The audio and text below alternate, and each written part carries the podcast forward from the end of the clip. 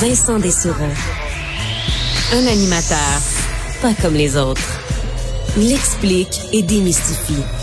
Il couvre tous les angles de l'actualité. Cube Radio. Il pense, il analyse, il commente, il partage.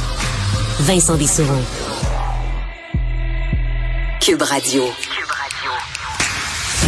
Bon après-midi, bienvenue à l'émission. Ben oui, c'est moi, Vincent Dessureau, qui est de retour euh, quelques jours avant Mario, qui euh, poursuit ses vacances euh, tranquillement, sera de retour sans faute avec nous lundi. Donc, c'est moi qui prends la relève d'ici là. J'espère que vous avez passé un beau temps des fêtes dans les circonstances. Je vous souhaite une, la, la, bonne année. C'est encore le temps. On peut encore pas faire ça pendant quelques jours. et on va souhaiter ben, que les choses s'améliorent. on s'entend. De la patience aussi pour les prochaines semaines. C'est plate, hein? C'est plate le confinement, euh, le, le, le, voyons, le curfew, hein, comment on appelle, le couvre-feu, hein, des mots qu'on retrouve et qu'on aurait espéré oublier plus longtemps. Euh, moi, dans le temps des fêtes, ben écoute, j'ai eu la COVID. Écoutez, euh, c'est c'est le cas. Bien content d'ailleurs de n'avoir pas, semble-t-il, donné la COVID à personne, mais je l'ai eu, ce qui a fait ben, que j'ai passé Noël en confinement et ensuite, dès que je suis sorti autour du 29 décembre, ben là, enfin libre et tout de suite après, ben non, on n'est plus libre euh, confinement pour tout le monde en raison de la situation sanitaire. On a d'ailleurs aujourd'hui près de fait 14 500 cas, 21 décès. Euh, c'est des hospitalisations aujourd'hui qui euh, font encore un bon 196 personnes hospitalisées de plus. ça fait un total de près de 1600 personnes hospitalisées. Quand on s'est laissé au mois de décembre, on se serait pas imaginé des chiffres pareils pour commencer l'année. Alors ça, c'est très inquiétant. Ce qui amène aujourd'hui une série de nouvelles annonces, entre autres l'isolement qui passe à 5 jours pour plusieurs, les tests PCR qui seront restreints. Donc, euh, pour la majorité des gens, les tests PCR, euh, faudra oublier ça. On va en parler d'ailleurs tout au long de l'émission. Pour l'instant, on rejoint nos collègues de 100% Nouvelles. C'est le moment de joindre notre collègue Vincent Dessureau à Cube Radio. Bonjour Vincent. Bonjour Raymond. Alors parlons de ces nouvelles règles annoncées aujourd'hui. Euh, isolement, cinq jours au lieu de dix. Qu'est-ce que tu en penses? Euh, il y a beaucoup de choses quand même aujourd'hui hein, que faut, faut s'adapter. Hein. On a constante adaptation sur les règles par rapport à la COVID. Euh, bon, le, le cinq jours, euh, c'était attendu, je pense. On arrive, bon, on suit finalement les États-Unis. À plusieurs endroits dans le monde, on passe à cinq jours. Moi, ce qui m'inquiète, Raymond, c'est que j'ai eu la COVID pendant le temps des fêtes, euh, passé mon Noël en isolement, malade avec la COVID. Et moi, je fais partie de ceux qui disent euh, qu'ils sont jamais malades. J'ai jamais pris congé au travail, jamais pris congé à l'école, la grippe, le il n'y a pas de problème. Je fais partie de ces gens-là, euh, chanceux en général, et euh, mais pas avec la COVID. La COVID, malgré les deux doses de vaccin, euh, j'ai été asymptomatique trois jours, ensuite fièvre pendant deux jours, ce qui m'amène à cinq jours, et ensuite fatigue, mais euh, beaucoup de personnes qui ont eu un micron vont vous dire la même chose. Fatigue extrême pendant au moins trois jours, euh, qui m'amenait un peu comme si tu reviens toujours d'une journée de ski, là, fatigué, euh, rien, rien complètement invalidé par ça. Et une de mes inquiétudes du cinq jours, c'est c'est ça, c'est qu'on se retrouve avec des gens qui vont euh, plus être fiévreux, euh, qui vont appeler leur patron, vont dire ben t'as-tu des symptômes? Ben non, je suis juste fatigué. Voilà, la fatigue, regarde, si je rentre, ça va, ça va passer. Et euh, moi, euh, coincé dans ma fatigue pendant quelques jours, je fouillais beaucoup sur euh, sur la COVID. Qu'est-ce qu'on fait quand on a cette fatigue-là très grande causée par la COVID? Et plusieurs disaient, ben il faut se reposer, il faut pas lutter contre ça, faut prendre le temps qu'il faut, faut pas que ça se développe en COVID long, faut pas que ça se développe en fatigue chronique. Donc, il faut prendre le temps qu'il faut. Et j'ai une inquiétude que certains travailleurs euh, poussent la machine, sortent un peu trop tôt, prennent pas le temps qu'il faut pour se reposer. Dans le système de santé aussi, qu'on ressorte des gens, euh, déjà qu'on leur enlève leurs vacances, qui sont fatigués et qu'on les ramène au travail un peu trop vite et que ça, ça se poursuive ensuite avec des symptômes de la COVID longue. Ça, ça fait partie des inquiétudes pour moi. C'est quand même assez spécial, hein, le nombre de personnes qu'on connaît tous et à quel point les symptômes varient d'une personne à l'autre. On parle de la fatigue, d'autres personnes n'en ont pas. Euh, euh, c'est vraiment tout un défi. Oui, il y a un peu les, montagnes russes aussi. Ça, ça m'inquiète parce qu'il y en a plusieurs, moi, dans mon entourage, qui disent, ben, à un moment donné, ça va bien. À un moment donné, le lendemain, ça va moins bien. Après ça, ça va bien à nouveau. Après ça, ça va moins bien. Et ça, ça peut être très pour les symptômes. ben oui, on pense qu'on est guéri après quelques jours. On retourne au travail. Finalement, whoop, on recommence à faire de la fièvre. Euh, il y a, je comprends qu'on est dans une situation de crise. On est rendu vraiment des moyens un peu désespérés là, de garder des gens au travail. Alors, on comprend. mais il faudrait être très clair avec les gens que le 5 jours, c'est pas pour tout le monde. C'est pour les doubles vaccinés. Et après cinq jours, il faut ne plus avoir de symptômes ou du moins des symptômes en forte régression. Il faut rester loin des gens. Il faut garder notre masque, être à deux mètres. Et ça, j'ai l'impression que pour certains, on va se dire, ben maintenant c'est cinq jours, euh, puis on retourne au travail après cinq jours et on est on est immunisé, alors que ce sera malheureusement pas le cas pour tout le monde. Ce sera peut-être pas suivi religieusement, effectivement. L'autre grosse annonce de Québec aujourd'hui concerne les tests PCR qui sont, qui sont désormais réservés à certains groupes uniquement.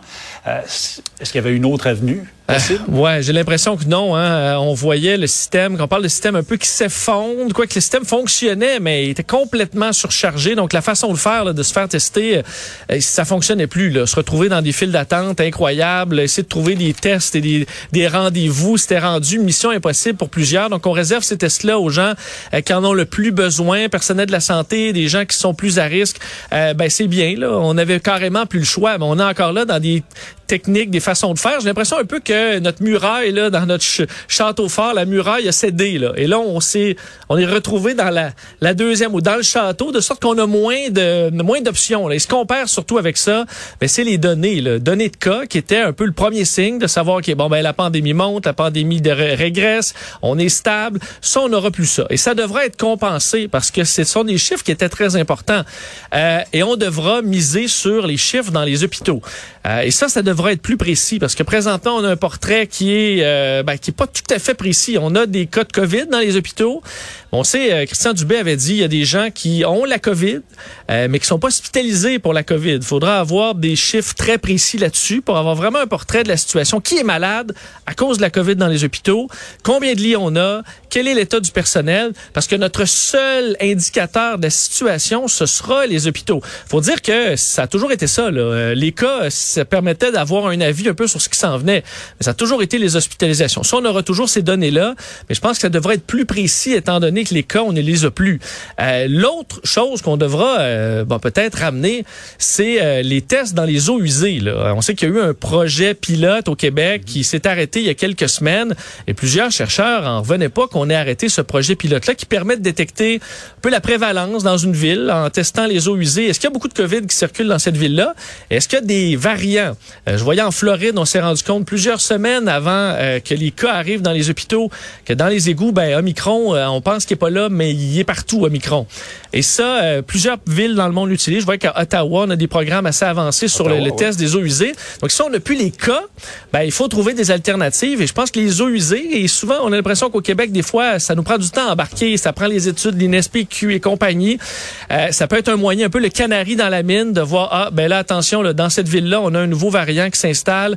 Dans cette ville-là, on a beaucoup de cas qui semblent arriver. Attendez-vous à voir une vague arriver dans les hôpitaux. Je pense que ça peut être un moyen de compenser un peu. On fait ce qu'on peut, là, mais pour l'absence de ces tests PCR qui seront réservés à quelques, quelques personnes, à une partie de la population maintenant.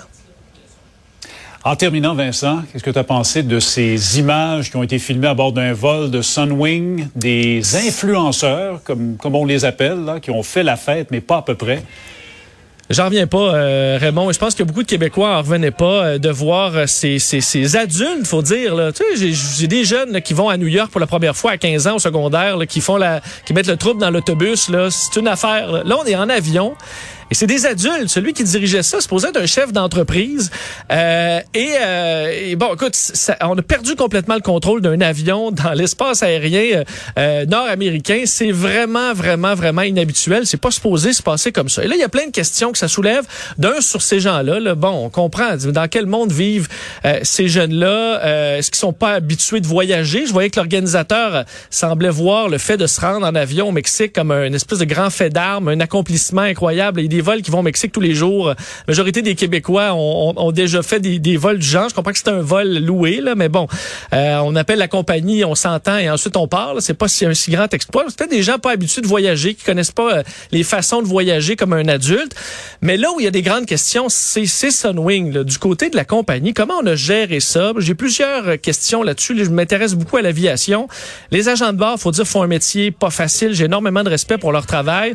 Mais que les agents de bord, on dit, se retrouvent à l'arrière de l'avion, abandonne carrément l'avion euh, ou la sécurité, c'est pas supposé. C'est supposé avoir un agent de bord qui dit à peu tout le monde, on s'assoit tout de suite Sinon, on déroute l'avion aux États-Unis euh, et on vous laisse aux autorités. Vous allez passer votre nuit en prison plutôt que sur une plage à Cancun. Généralement, ça a un bon effet. Si ça s'est fait et que les gens dans l'avion s'en foutaient complètement, ben là, ça va au pilote. Est-ce que le pilote a euh, souhaité euh, bon dérouter l'avion ou pas? Ça, c'est une question qui va être intéressante. Et si le pilote souhaitait dérouter l'avion, ben là, est-ce que c'est Sunwing qui s'est objecté pour peut-être une question d'argent? Ça coûte extrêmement cher dérouter un appareil aux États-Unis ou ailleurs. on doit ben, immobiliser l'appareil pendant de nombreuses heures. On peut imaginer si on veut faire arrêter tout le monde, c'est éternel. L'avion devait assurément revenir de Cancun avec des passagers. On est obligé de les reporter. Les compagnies en arrachent en ce moment financièrement. Donc, pour la facture là, trop grande, est-ce qu'on a préféré accepter l'inacceptable?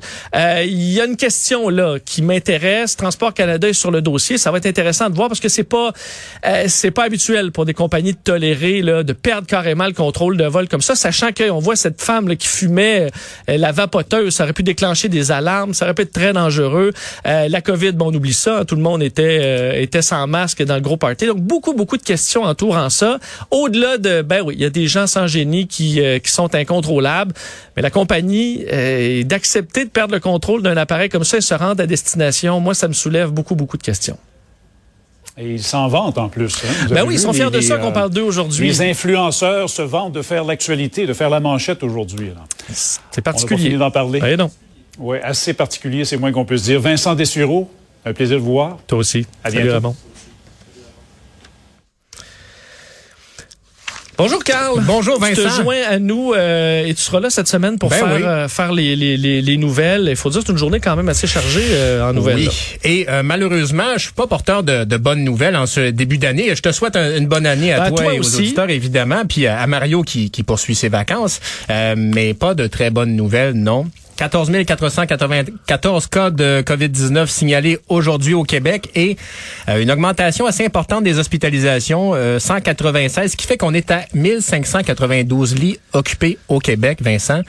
On a passé euh, l'étape donc pour enclencher une nouvelle phase dans les de hôpitaux, délestage. De délestage. on... est rendu déjà dans les phases critiques, c'est ce qui est, vraiment inquiétant parce que des bons comme ça, comme on a fait aujourd'hui, on peut pas en faire encore pendant du jour. Là. Ben non, parce que les lits sont tout simplement pas au rendez-vous pour l'instant et dans les l'un de ceux qu'on écoute souvent depuis qu'on entend souvent depuis le début de la pandémie, Mathieu Simon de l'Institut universitaire de cardiologie et pneumologie de Québec, est aux soins intensifs là-bas, il dit que ça recommence à ressembler à de la médecine de guerre, ce qu'on fait.